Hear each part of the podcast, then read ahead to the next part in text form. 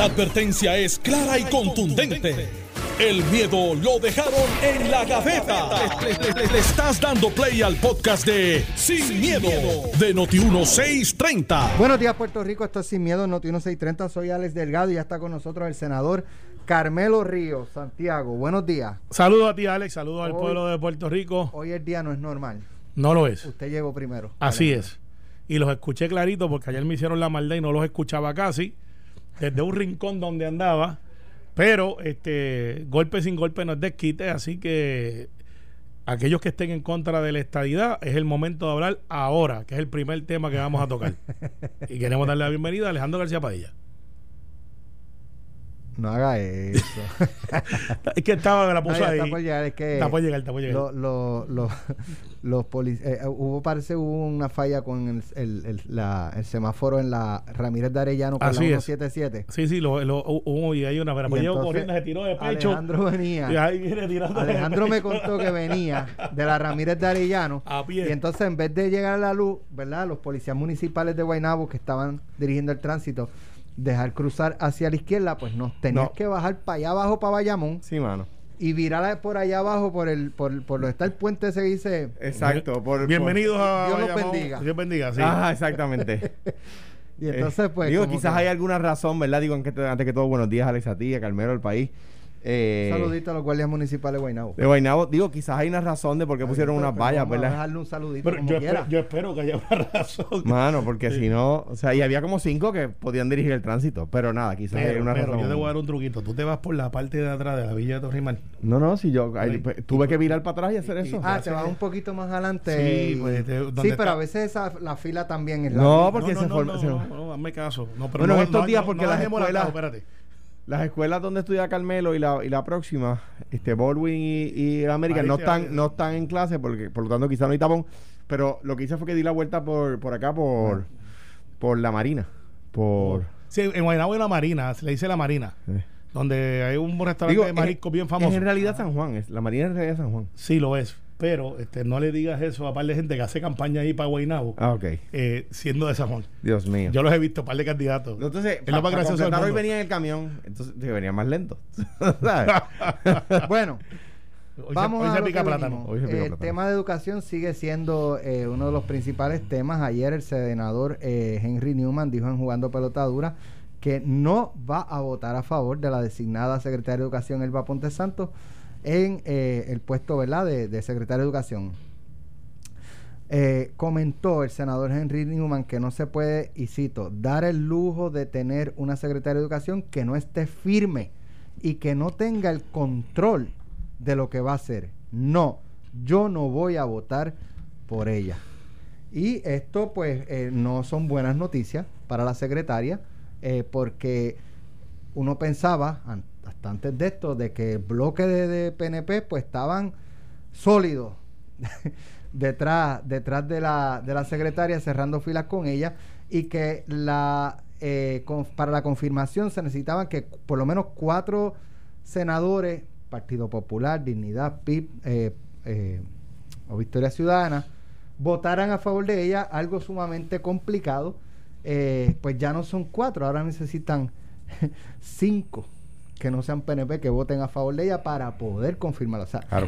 eh, en, en Cantagallo y en Cuamo y en Jayuya se diría que la confirmación de la secretaria está muerta por la pechuga. No, no y no. Eh, Dígaselo eh, a Henry, a mí no. No, no, Además, eh, hable- háblele a Henry eh, no, no, yo con él Háblele hablo- yo con él hablaré en privado como portavoz alterno, porque pues ciertamente esto es una Dame, regla. dame hacer una pregunta. Antes de estas expresiones públicas, Henry Newman dio conocimiento a la delegación de que iba a votar en contra y que lo iba a hacer público. De votar en contra no, menos que lo iba a hacer público, siempre hay preocupaciones y eso se discute en caucus, para eso son. Nosotros nos hemos reunido con la secretaria, al igual que ella se ha reunido con otros caucuses también, eso es parte del proceso. Recordemos esto, el proceso de consejo y consentimiento, que es como lo que tiene el Senado para evaluar los nombramientos, no es uno abstracto, es uno donde realmente hay un intercambio de ideas y de, y de impresiones para ver si la persona está capacitada o no para dar ese consejo. Siempre la presunción es que al gobernador se le da, y es una presunción que siempre es rebatible, se le da el equipo que él, que él entiende que él necesita para hacer el trabajo. a veces es el equipo del gobernador, es el equipo que él pide. Yo tomo de ejemplo uno de los senadores de mayor antigüedad, de hecho, el que tenía récord, lo tiene récord, de mayor servicio eh, en una oficina pública, que era Antonio Taboni Fajar Zamora. Y Fajar Zamora siempre se paraba y decía, yo en todos los nombramientos que quiera el Ejecutivo, por lo menos en la primera ronda, votaré a favor porque ese es el equipo del gobernador y la responsabilidad es de él. Y yo quiero que él tenga el equipo que él quiere o ella quiera, dependiendo si era hombre o mujer. Y eso a mí me chocaba porque pues era como que, pues, ¿por qué? Y, y la verdad es que tiene una lógica. ¿Quién es el que tiene que trabajar con él día a día o con ella día a día? Pues el gobernador, que después de todo es responsable de lo que hagan sus propios secretarios también.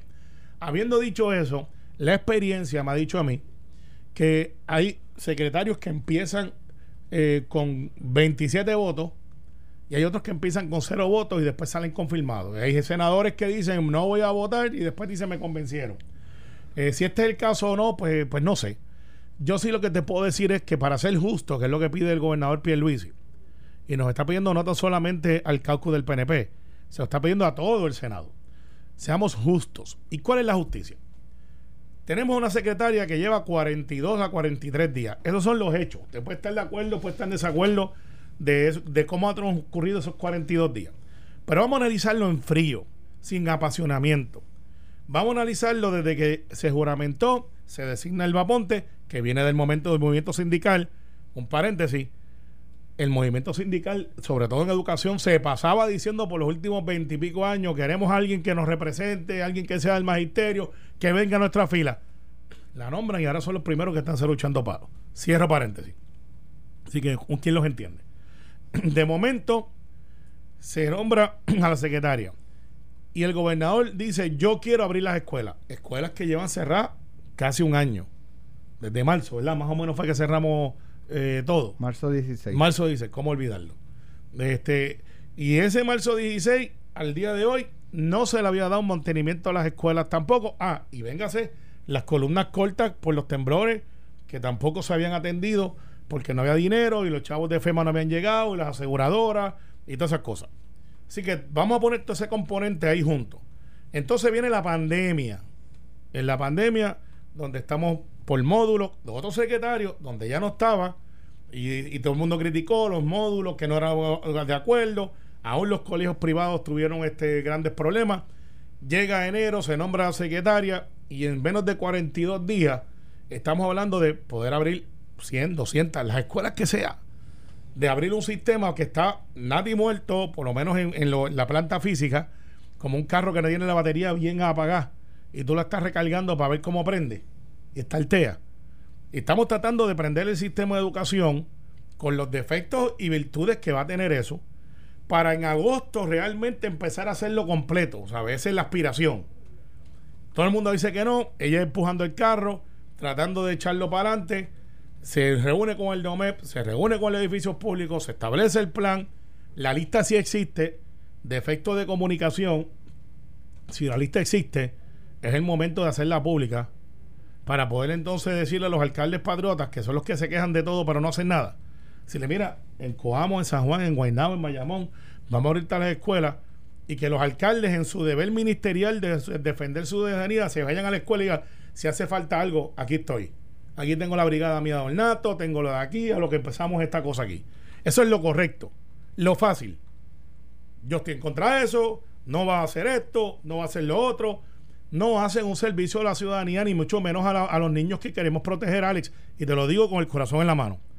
No puede ser que seamos pasionales cuando estamos a punto, a punto, estamos hablando de cuánto, ustedes que llevan el conteo, dos semanas. De, para, para que la, fecha de apertura esté de marzo 3, 15 días. 15 días. Ah, ok. Estamos a 15 días, 15 días para que se pueda establecer o tratar de emprender el vehículo que la batería está sin energía. Digo, y, y le añado, paréntesis, y déjame ver, martes, miércoles, jueves, viernes, sábado, y cinco días para que se haga público las escuelas y el plan. Escuelas y el plan. Entonces tenemos la pandemia, tenemos la vacunación, tenemos la planta física, tenemos una secretaria con menos de cuarenta y pico días que debe de estar concentrándose en cómo yo abro estas escuelas, porque esa es su entrevista, o sea, la entrevista real del Bamonte no fue la interpelación es si ella puede ejecutar lo que se preguntó y se estableció que se puede hacer. Ese es el día que realmente ella va a tener su entrevista de trabajo. Y no puede ser que ahora estemos brincando, porque, y lo digo con lo, lo digo con sin miedo, pero lo digo consciente de que cada senador y senadora es responsable por sus acciones. No es el proceso. Elba Ponte merece la oportunidad de ser evaluada justamente de un lado o del otro. Y al día de hoy no hay, no hay un indicativo que no sea la percepción pública, que también es válida, de que dicen que ya no puede ser. Bueno, eh, no, no son los gremios magisteriales no es el Partido Popular, no es el Partido Victoria Ciudadana, no es el Partido Proyecto Dignidad, no es el Partido Independentista. Es un senador del PNP el que ha dicho que ella tiene un problema de carácter. Y me parece a mí que es la principal eh, debilidad que demostró en la vista de interpelación. Distinto a Carlos Mellado, que demostró tener carácter y que uno puede gustarle o no gustarle, en mi caso yo me siento tranquilo con él como secretario. Me parece a mí que ella eh, eh, está teniendo un problema ahora dentro ya del PNP. O sea, no son los populares ni son los líderes magisteriales, en cuanto al paréntesis, ¿verdad? Eh, me parece a mí que Henry Newman lo que ha hecho es ilustrar lo que siente mucha gente dentro del PNP también. O sea, Carlos Mellado lleva los mismos días que lleva ella y yo lo he visto poniendo vacunas, visitando los centros de vacunación, peleando con los de la Guardia Nacional cuando tiene que pelear, aplaudiendo a los de la Guardia Nacional cuando tiene que aplaudirlo. Como en inglés dirían, hands on. Eh, en español sería manos a la obra. Por lo tanto, yo no los puedo evaluar de manera igual. ¿Verdad? Uno puede gustar o no gustarle pero no los puedo evaluar de manera igual. A mí no se me olvidan una fecha de cada cual tiene en su vida, ¿verdad? Momentos importantes. El gobernador Acevedo Vila me nombra secretario de DACO el 7 de enero de 2005. Eso era un viernes. Próximo lunes, el día 10, se celebraba Hostos, ¿verdad? Que como saben, eh, no, es el día 10, si no me equivoco, el día 11 o el 12, pero se celebra el lunes, ¿verdad? Por lo tanto, el lunes no fue mi primer día de trabajo. Mi primer día de trabajo fue el día 11 de enero. El día 14 de enero, ese viernes, yo estaba con los empleados de DACO en una gasolinera en Carolina haciendo una inspección de octanaje. ¿Por qué? Porque senador era PNP, senador era de otro partido. Y yo lo que, lo que dije es, yo voy a demostrarle al Senado, de aquí a mi vista de confirmación, que sería un error no confirmarme. Y que y si lo hacen por politiquería, que les cueste, porque la gente va a decir, el chamaco está trabajando bien, que les cueste. Y tuve, ¿verdad? La, la, y le envío un gran abrazo, la, la, ventaja de que Orlando Parga presidía la comisión y con, su, con, con todos los defectos que, que se le han adjudicado posteriormente y que él ha admitido. Jorge de Castro también estuvo a favor de la comisión, que era Carmelo, me ayudó mucho, este, eh, muchos de la delegación del PNP, todos los delegación del Partido Popular votaron a favor mío. Eh, y algunos de los compañeros de la delegación del PNP también, Carmelo entre ellos, y, le he estado siempre agradecido de eso. De hecho, Rosa, yo me dejo de hablarle una semana. Pedro. Fue el único que me votó en contra. Eh, porque dijo. Pero él había dicho por qué. A no, no, él me dijo por qué. Él me dijo por qué. Me dice: están confirmando el próximo candidato a gobernación del Partido Popular. Y nosotros le decíamos, nada, ¿cómo va a ser? Jibarito Cuamo allá, eh, va a subir la cuesta para arrastra la R. Este. y, y, Pedro tenía razón. Pues mira. Fue candidato y, ganó. Pues mira, el, el, yo, yo me fajé en ese tiempo por demostrarle al Senado que, que, era un error no confirmarme y si me, y si me colgaban que, que les costara en la opinión pública. El doctor Carlos Mellado, yo sé que no es el tema, yo creo que lo ha hecho. La, la secretaria de Educación, yo creo que no lo ha hecho. ¿Verdad? Entonces, tú puedes tener 5.000 años de experiencia. Pero, pero, pero lo que ha dicho Henry Newman no es que no tiene la experiencia, es que no tiene el carácter. Sí, pero yo no puedo estar de acuerdo. E-, Esa apreciación, yo, o sea, yo no puedo tampoco regañarlo. Alguna gente no, claro, yo entiendo eso. Alterno? Sí, pero se la pone difícil, Carmelo. y es lo que dijo, es lo que dijo Alex aquí la primera vez. La vulnerabiliza el tema del subsecretario, la vulnerabiliza el tema de la vista de confirmación. Y no se puede decir que Tatito la colgó. O sea, Tatito hizo la tú dices que, que él dice por ahí que le iba, se le iba a apuntar. Fue ella. Con su delivery allí que falló. O sea, fue una mala estrategia. Pues, ok, vamos a estipular que fue una mala estrategia. Vamos a estipularlo. no- ni siquiera voy a pelear sobre ese asunto.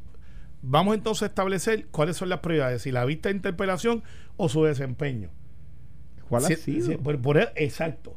Y ahí es que entonces tenemos que entrar en el desempeño que donde se va a anotar es en marzo 3. Sí, espérate, pero lo que pasa es que Carlos Mellado, a- a- a- o sea, uno no puede decir, ah, lleva solamente 45 días. Pero si es que otros secretarios en 45 días han hecho un trabajo estupendo. Está bien, pero mira, el caso de Carlos, a quien tú sabes que yo soy fan. Y yo también. eh, y es amigo. Carlos, tengo que también decir que Lorenzo, eh, a mucha gente le va a molestar que yo diga esto, pero yo siempre he reconocido que Lorenzo González en su momento entró, cogió la batuta donde estaba en el piso, salió corriendo con ella, con sus virtudes y sus defectos, echó la carreta para adelante. Se hizo sentir Y en tan poco tiempo. estabilizó más que lo la se cosa. hizo sentir Rafael Rodríguez Mercado en. que, que también lo ¿Cuánto? aprecio, pero pero años. pero Lorenzo, Lorenzo ciertamente mantuvo el bote a flote y lo llevó a Puerto Seguro, vamos a ponerlo así. ¿Sabes? En parte por, porque comunicaba. Sí, en los daba medios. cara. Ra- Rafael Rodríguez Mercado era. no era comunicador. no- no, era unos de los mejores cirujanos, mudo. Era mudo. E- Era uno de los mejores mudo, cirujanos no- de no Estados Unidos. sabía qué hacía, por, por- porque él tampoco lo decía. Está bien, pero y, y ahí vamos. estilos distintos. Hay estilos distintos. Pero en el caso de Elba Ponte, el decir hoy que no tiene los votos cuando ni siquiera se ha empezado la vista de confirmación, donde realmente tú tienes que establecer cuáles son tus prioridades, que no realmente tú vas a ver el consejo de consentimiento. Porque los gobernadores tampoco llaman al Senado a decir, mira, ¿qué tú crees de fulano? Eh, de eso no pasa así tampoco, rara vez. Ojalá fuera así, sería lo correcto. Pero no funciona así. Entonces, de momento, ahora, de la nada, justa o injustamente, tú vienes y dices, imagínate que yo mañana, Alex, diga, ¿sabes qué? Eh, fulano de tal que acaban de nombrar ahí, no me cae bien. O lo peor, Alex, que esto lo hacen mucho y lo están haciendo con uno, o dos uno o dos nominados. Los llaman para decir, tienen mi apoyo incondicional. Y después se van en conversaciones privadas a quemarlo de que no, ¿por qué no puede ser candidato? Porque no sirve esto, lo otro. Entonces, eso no puede, eso no es honesto tampoco. Así que yo lo que le digo a Alba Ponte, si me estuviese escuchando, y sé que no lo está haciendo, eh, mire, secretaria, concéntrese en el 3 de marzo abrir la mayor cantidad de escuelas. Ese es el servicio que usted le puede hacer a la educación. Concéntrese en tener un plan de resolver cualquier cosa de último minuto, porque esa es su entrevista. Olvídese de si interpelación, de senado, de conferencia de prensa, métase en ese departamento, eche la carrera a correr, porque después de todo nada puede derrotar el trabajo. A, mí, a mí me parece que eh, estoy, digo, me parece, pero yo no lo sé. En la fortaleza ya están buscando nombres alternos y ella, eh, que yo no creo que sea una mala persona bajo ninguna circunstancia, ¿verdad? Puedo yo decir que no es una buena persona, pues no la conozco y no tengo ningún elemento para pensar lo contrario. eh, debe estar considerando decir, mire, ¿sabes qué? Yo, yo, yo re- retiro mi Concéntrese. nombre". Ah, y tengo un mensaje para la Asociación de Maestros, que es de donde sale Elba. Sí, era la presidía. la presidia. Ustedes, que se vacunaron y ahora están diciendo que no quieren ir para la escuela y estas cosas, acaban de dispararle a la única persona que en los últimos 20 años salió de una unión. Ustedes que se pasan por ahí diciendo que son y que quieren ayudar, hubiesen cambiado la historia, si fuera de una o de otra, si hubiesen dicho, estamos aquí para ayudar a Pero, nuestra Carmelo, presidenta. yo tengo que salir en defensa de la Asociación de Maestros por- porque que estamos discutiendo este tema porque un senador del PNP dijo que ella no tiene el carácter. No Y- fue la Asociación de Maestros. el, pero la asociación tiene que meterse y sabe que nosotros vamos a regalar. Esto es como Jaramillo, que yo siempre Ah, he querido. O, sea que tú quieres que, tú quieres que la Asociación de Maestros vaya a resolverles el problema. que, que es parte No, es del, que, del sistema. de- decir que eso no es problema mío. No, no, no, que no. resuelva otro. No, no, no, Cla- no. Claro No, que tienen que ir también. Para, para, para. sí. El problema que causan las expresiones de Henry. El- No, no, pero Ah, la expresión de Henry, yo no estoy Sí, de acuerdo eso, con ella. Ya, pero habiendo analizado lo de Henry. yo sé que está tratando de meterme el cuchillito ahí, lo sé. No, no. sí. Ya- ya Te voy a decir no, en la es que- pausa lo que es decidí que- no Es hacer. que él no quiere soltar lo de Henry. Sí, No, no, no, pero mira. Pero, 20 minutos. sí, pero mira, no, yo sé, me lleva, me lleva con el cuchillo. Pero lo si tú pusiste el tema. Yo siento pero está bien, pero el punto que trae Carmelo eh, es muy cierto. Aquí, eh, en muchas instancias, los sindicatos es como obstaculizo. Punto. Es así. O sea, Sí. no tapemos el, el cielo con, con ¿verdad? Hay, hay circunstancias donde Entonces, es así. ¿qué pasa? Hay Yo creo que los sindicatos, en muchas ocasiones, sus reclamos y sus eh, observaciones y denuncias tienen mucho valor y mucho mérito. Pero usualmente cuando tienen la oportunidad de sentarse, ok, secretaria, usted quiere abrir para el 3 de marzo, qué sé yo qué, mire, vamos a hacer esto. Pospóngalo un poquito, vamos a hablar quizás de O- o- mediados de o- o marzo, mira, la- la- principios de abril, y vamos a hacerlo así, así, así. Y- y se meten. sean parte de la solución. Y se meten, pero no, son los Bueno, que gritan. Mira, no yo le loco. ah, problemas a las pero es que ese, está- you're preaching to the choir, como dicen los americanos. La- la- a quien más le ha dolido esas circunstancias a mí, que, que después de yo dejar, cuando ya, ya había dejado de ser gobernador, la asociación dijo debimos haber aceptado lo que propuso Alejandro García Padilla. Mira, O mira, sea, pero, pero mira, es como, es como el caso de, de nuestro amigo Jaramillo, que es colaborador de esta emisora y que siempre está disponible a tener su opinión. A quien le envío yo, un abrazo. Yo estoy loco que nombren a Jaramillo director ejecutivo de la autoridad Jamás lo aceptarían. Y le digo, tómala, Jamás lo cógela. Carmelo. Nos vemos en es un año. más fácil eh, decir, esto es lo que hay que hacer, y ya, y de lejito, sentarse a criticar. a, a, a- a Pues, coger el- el, toro por los cuernos y vamos a... no Oye, cuando eh, Ricardo Rosselló bajo su administración se está hablando de eh, escuelas charter y de privatizar, se le propuso a la Asociación de Maestros bajo la dirección de doña Aida, Cógete alguna de ya, ellas. ya que ustedes son los que tienen el plan de cómo tiene que ser, háganlo en una escuela nada más. En una escuela se la damos. Eh, no, no, no, no, no. No, nosotros no estamos aquí para. Adiós, cará. Pues es lo ustedes no son los que tienen la- los la- que critican. Metan mano. Metan mano, desóyese en las mangas. Mira, hay un, un amigo que nos Por escucha. eso es bien que- fácil criticar y es la función principal que, que con esto de, muchas uniones. con esto de, de hands-on me acaba de escribir parece que buscó la real lengua española y por chaval como Alejandro me dice dile a Alejandro que hands-on quiere decir manos arriba según la lengua española Pues, No pues, manos a la obra. miren, pues- No, no, pero te lo voy a enseñar pues no, pues digo, no, yo te creo que tu amigo te haya escrito eso, pero es que tus amigos a veces no te ayudan, porque No, no, pero es que cuando una persona está hands-on es que está trabajando en el tema. no Miren, yo, yo estuve. eh, yo, yo Pues- trabajé. Pues, dile que lo quiero. pero no, que discrepo. como ustedes saben, yo trabajé en Guapa. Sí. Eh, y, ahí- y allí hay unión y dentro de las diferencias que yo tenía o podía tener en muchas instancias con la unión, también tengo que decir que en otras instancias eh, vamos a hacer esto y se sentaban, mira, podemos hacerlo, pero vamos a hacerlo así y, ¿sabes? Pero eso yo no lo veo, no lo veo ac- acá. No, pues entonces, pues, pública pues, no pues, el problema no es Elba, el problema es el sistema, que no queremos cambiarlo, que no queremos ayudar. Eh, no importa quién traiga, puedes traer a Superpan, a Superpan, a Super, al que te quiera, al, al- más, a cualquier exman. Va a ser lo mismo y en agosto vamos a estar hablando de lo mismo, quizás con un segundo apellido, con un segundo nombre, si ese fuese el caso. Y algún senador va a decir, estoy en desacuerdo. Yo no tengo problema con que los senadores y senadoras se expresen, pero hay un orden de las cosas. Y hay veces que nos equivocamos.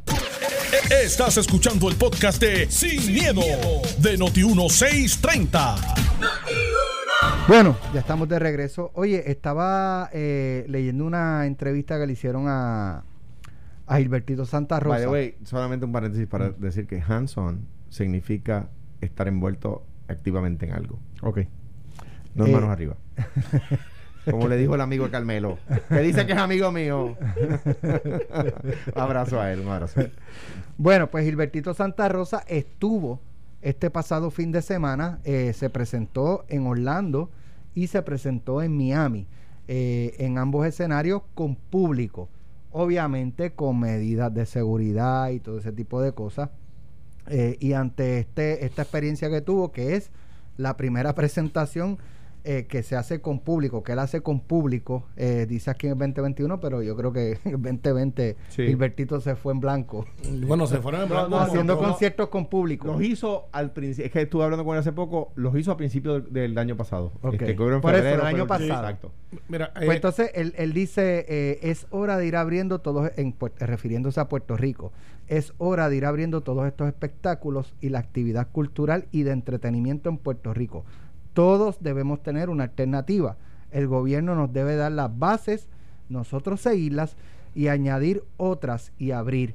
Eh, ya es hora que el país arranque. Bueno, Puerto Rico- Rosa, Puerto Rico el debe caballero de la salsa. Mira, cuente, tú sabes, aquí, aún los que no somos tan salseros, somos fanáticos de Gilbertito y, y, y aquí está, levanto la mano. Tengo que decirte que sí, estoy de acuerdo. eh, tengo que decirte que nosotros tenemos mejor, eh, mejor, eh, estadísticas, No, no, llamarlo de una no, forma. Porque lo que Hemos pasa es que- manejado mejor que la Florida. No, no, que eh, tenemos me- mejor infraestructura para al aire libre, por ejemplo, porque tenemos un clima brutal. Tropical, exacto. Tropical, chulo. Ellos están en frío allá, porque ahora es que hace frío, febrero, marzo es que hace frío de verdad. El golpe ártico ese en Texas está. Sí, duro. Texas, tengo amistades que viven en O sea, Texas que, que, que me han enviado fotos de Texas con nieve, hermano. Eso está Sí, sí, brutal. sí. Los que no creen en el cambio climático, pues que vayan a Texas, vayan, en el desierto, y vean nieve. Exacto. Manden a Trump una semanita allí a-. Pero lo que te quiero decir con esto es que nosotros tenemos unos venues, unos lugares de que son de poca capacidad, que se pueden abrir a 50. Los teatros aquí, como quiera, nunca se llenan. eh, y siempre están en, en distanciamiento social, lo que es una pena porque aquí unas horas de teatro brutales. Esa industria tiene que abrir, debería de abrir. Eh, la industria del aire libre, nosotros tenemos, mira, por ejemplo, en Bayamón tú tienes la Estrella del Norte, en Dorado tienes el parque este, ecológico. El parque Ajá, el, el sí. Dorado. El El Dorado, Dorado. que es abierto, donde tú puedes tener este tarima y la gente, no en drive-in, estamos hablando que tú puedes estar.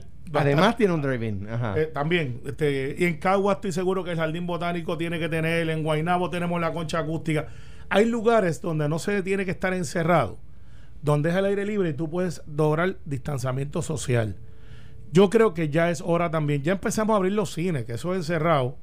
Y yo no he visto a nadie que haya dicho que los números se han zumbado De allá hecho, arriba. Los otros días estaba eh, dialogando con, con el doctor Nieves Garrastegui eh, y, y con el doctor Santiago en pelotadura y yo les planteaba, eh, oye, ¿cómo, ¿cómo podemos explicar que mientras ha habido un poco de mayor flexibilización, los casos de hospitalizaciones, eh, muertes y uso de ventiladores han ido bajando? El doctor Garrastegui me dice, no, no, no, no es cierto, no es cierto que, que se haya flexibilizado. Y yo dije, bueno, no, no es que sea flexibilizado como tal, pero oye, el, el toque de queda ahora es de 12 a 5, los centros comerciales y todo lo que no es restaurantes abren ahora a 50%, o sea, ha habido una flexibilización, así que estipulada la diferencia, eh, lo cierto es que han ido bajando los... los Digo, los centros comerciales, los centros comerciales han abi- abren al 50%. Yo Mm. he ido al centro comerciales en estos días y la verdad es que nadie cuenta. O Nadie. sea, los restaurantes están, porque- no, no porque sea mala de los centros comerciales, o sea, no estoy culpándolos a ellos, es que es imposible porque tú tienes un chorro de entradas. Yo, yo he visto con un, en Está bien, pero- ¿sabes? Sí, sí. Por eso, pero como- ¿cómo por- coordinas? Por, por- por, exacto. por sí. ocho entradas. Sí. o sea. Sí, mira, eh, una cosa. Si abrimos, como dice Gilbertito, lo cual yo estoy de acuerdo, Camínalo. camínalo, Yo camínalo. estoy de acuerdo corre. también. Eh, lo que sí es que tenemos que hacer algo para la taquilla. Tú sabes que nosotros como legisladores aprobamos una legislación para las taquillas, para las personas mayores de edad que no paguen. Entonces ya tú tienes una industria que está bien golpeada y de momento, aunque yo sé que papi y mami no van a ser los que van a salir corriendo para una obra de teatro, porque todavía tienen ese miedo que ya se vacunaron, porque tienen más de 75 años. Eh, también hay que ser entonces consono que este tipo de pandemia quizás hay que limitar un tanto el asunto de la taquilla para los para la tercera edad por, por momentáneamente para que no sea que de entonces abran y los quebraste Yo creo que quieran. eso, yo, yo creo que eso hay que re- re- re-regularlo y voy a ir ahí porque eso tiene su historial, ¿verdad? Sí. Y yo creo que eso hay que remirarlo. Ahora, empezando por el principio del- de, de lo que está, de lo que están discutiendo, yo creo que, que lo que trae Gilberto y además viniendo de una persona tan seria, eh, hay que estudiarlo, ¿verdad? ¿Por qué digo hay que estudiarlo y no digo sí eh, eh, a rajatabla? Bueno, porque Estados Unidos es el país con más gente contagiada del mundo. No es el país con más habitantes del mundo.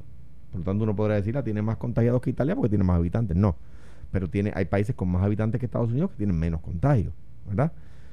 Más de 27 millones de contagios, ¿verdad? Estados Unidos ha perdido por muertes de COVID más personas que en, que en, que en la Primera Guerra Mundial. O podría decir, para ver algo más cercano, que en Corea, Vietnam, el Golfo Pérsico, todas las del Golfo Pérsico juntas, y Afganistán, ¿verdad?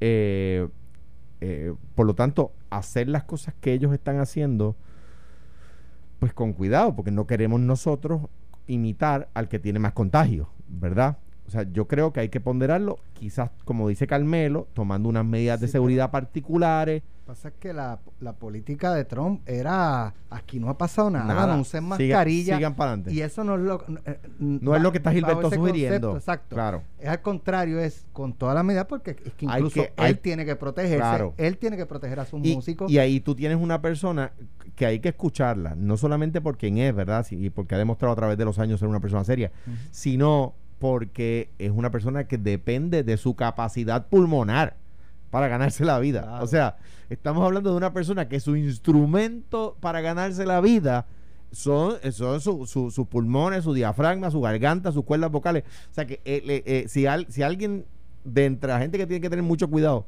con el tema del COVID son los cantantes. Claro, y no y no y él no se está refiriendo, entiendo yo. Yo eh, estoy de no acuerdo sé si esté contigo. más adelante con, con Ferdinand, eh, a que llenemos el choliseo otra Estoy de vez. acuerdo contigo. Claro, Sí, mira, y el centro el- el Sitios abiertos, El- el Super no es eso. con medidas de seguridad. El- el y Super Bowl. en el choliseo, ¿sabes? Tiene que haber una cantidad de, de Oye, el Super Bowl, De sillas. habían espacio 35 entre- mil personas. Claro, tenían los cartoncitos eso. pero Claro, había 35 mil personas, pero en un estadio de Sí, 75 mil. Exacto. Sí, pero pues, digo, por ejemplo, que ya estaban en eventos como que, este. que- que es a lo que dice Alex. O sea, si fue un, un estadio de 75 mil personas, dejaron entrar 35 mil personas, quiere decir que dejaron entrar una, una tercera parte, poquito menos, un poquito más de una tercera parte de la de la una, una tercera parte hubiese sido 25 mil, ¿verdad?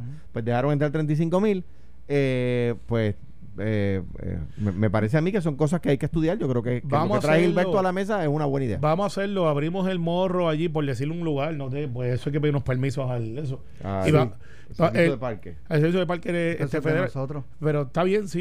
Y, y- y- y- Pero y- siempre que se ha pedido se da, digo que yo sepa. abrimos el Yo morro fui y, y.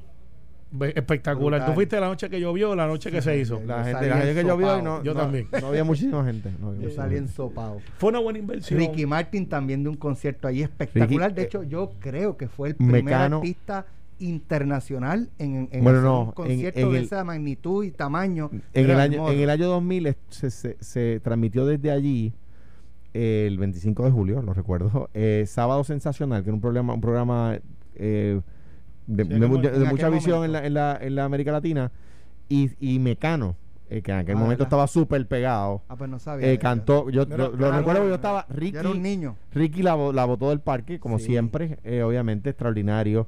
Eh, y allí fue la el, acto multitudinario, si yo mal no recuerdo, para recibir al rey Juan Carlos. Pero también puede pasar Ponce, que tiene la guancha allí, que está abriendo otra vez Mayagüez, para no irnos solamente a área metro. ¿sabes? Claro, Puerto claro, Rico tiene un montón de sitios, Claro. un montón de sitios para hacer teatros al aire libre. Eso se hacía antes. O sea, Estadios de béisbol que no se están usando. Mayagüez tiene el estadio este centroamericano. Claro. Pues ahí mismo. Eh, tiene el, el tiene. García. El, el Parque Isidro Tienes en García. Arecibo el, el Rodríguez Olmoé, el estadio. Sí, tienes Eh, un montón eh, de plazas para hacer eso. Montaner. Ponce, el Paquito Montaner, o sea, tienes espacios abiertos así. Sí. Y yo creo que. Vamos a y- hacerlo. oye, y a, a quizás a un- una tercera parte del pocillo. Comenzamos Claro. en lo que la cosa se va Oye, normalizando, pero vamos ya a nuestros artistas Claro. pueden ir, tú sabes. No se hable más, vamos a hacerlo. Camínalo. Este, Vamos, el Gilbertito, el primer concilio te toca a ti, Alejandro y yo, primera No, fila. y la, Gra- y la Gracias por que, la participar. verdad es que para hacer este análisis eh, me, me decía el corazón, pero me gritaba la conciencia. Ajá, O sea que sí. Este Cumplió con las dos. cumplió con las dos. Está, es que yo soy de Luis Enrique, Y ¿sabes? si, Porque- ca- Gilberto, y si dije algo malo, algo que no estuvo, con lo que no estoy de acuerdo, perdóname. Ya, che. Está, está Mira, trabajando esa taquilla a todo fuerte. No, eso, eso, él, sa- él sabe que no. Yo sé, yo sé. quería tocar un, un tema porque lo había tocado aquí en radio. Eh, yo publiqué A, a lo que Gilberto me diría, por favor, Tito, no cante. No cante. No, no. Creo que sea, a Gilberto le gusta la política. eh, Es analista. Es analista, no es analista, es analista. Analista. Mira, oye, en, hace dos semanas yo publiqué en, en Metro una columna eh, que tiene que ver con lo de la cancería de las vacunas, cuando salió que estaban este, vacunando empleados de la Comisión Estatal de Elecciones. Y salió en la nota también que habían vacunado jueces. Y no solo jueces, las esposas de los jueces. Eh, y entonces pues yo hice una columna eh, en la cual yo indicaba que desde mi punto de vista, ni los empleados de la comisión, ni los jueces de ningún nivel dentro de la rama judicial eh, son considerados, o por lo menos desde mi punto de vista, no son primeros respondedores, porque para mí primeros respondedores son los funcionarios públicos eh, que la cuestión salubrista y de seguridad eh, principal, entiéndase policía, manejo de emergencia, pues depende del manejo de la emergencia.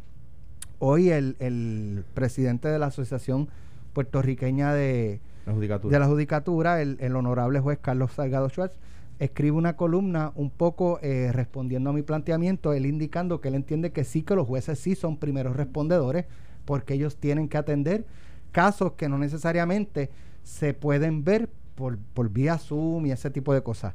Yo lo entiendo perfectamente.